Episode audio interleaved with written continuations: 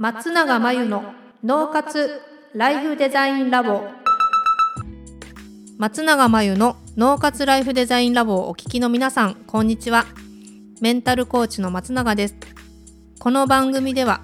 あなたが望む人生をデザインするために脳と心の使い方を知って生かすためのヒントになりそうなお話をお届けしています。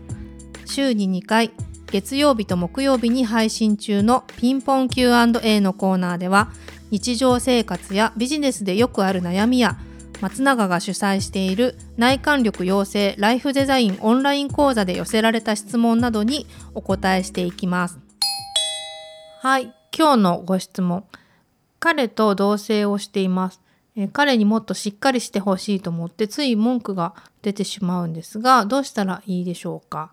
これ多分女性ですよね。うんうん。えっと、多分理想があるんですよね。こうしてほしい、ああしてほしいっていうね。で、それを文句として出してしまっているのが多分今自分でもね、良くないなと思ってる部分だと思うんですが、文句じゃなくて、なんか、えーと、オーダーというかね自分はこうしてもらえると嬉しいなみたいな健全なこう要求というかオーダーというかとして伝えられると男性からするとそのお願いを聞いてあげたいとか喜ばせてあげたいとかって思って多分張り切ってやってくれるような気がするんだけど、まあ、文句として出てるから相手からするとこうしてくれないああしてくれないみたいに子供がね構ってみたいな親に構ってみたいな感じでなんかいろいろわがままを言ってるように聞こえてしまうかもしれないですね。まあそのわがままが可愛いと思ってるかもしれないしわかんないんだけどまあいずれにしろ彼に文句が出るってことは彼に対してもっとしっかりしてほしいとかもっと私をこうやって助けてほしいとかサポートしてほしいとか喜ばせてほしいとかっていうでもあなたは今そうしてくれてないのよみたいなメッセージが無意識に伝わっちゃうのね。っ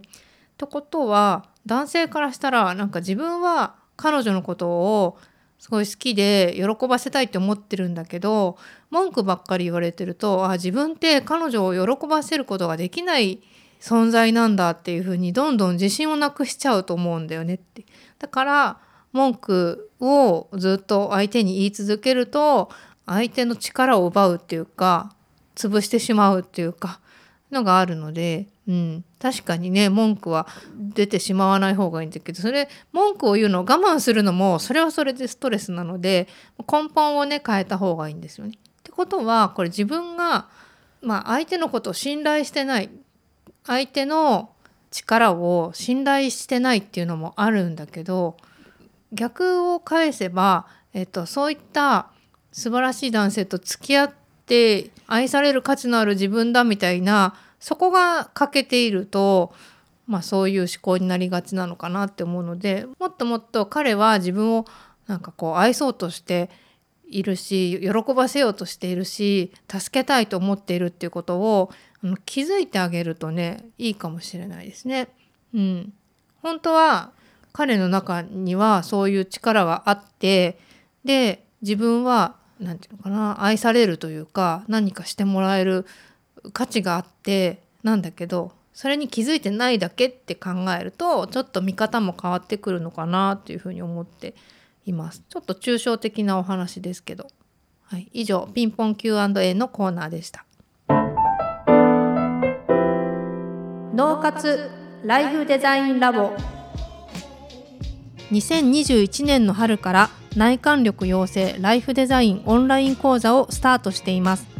生き方と働き方を一致させてより望む人生を作っていくために自分との向き合い方整え方才能の引き出し方を身につけていただく講座です。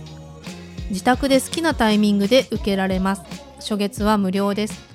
詳しくはポッドキャストの説明欄に URL を載せていますので気になる方はチェックしてください。それでは次回の松永真由の脳活ライフデザインラボでまたお会いしましょう。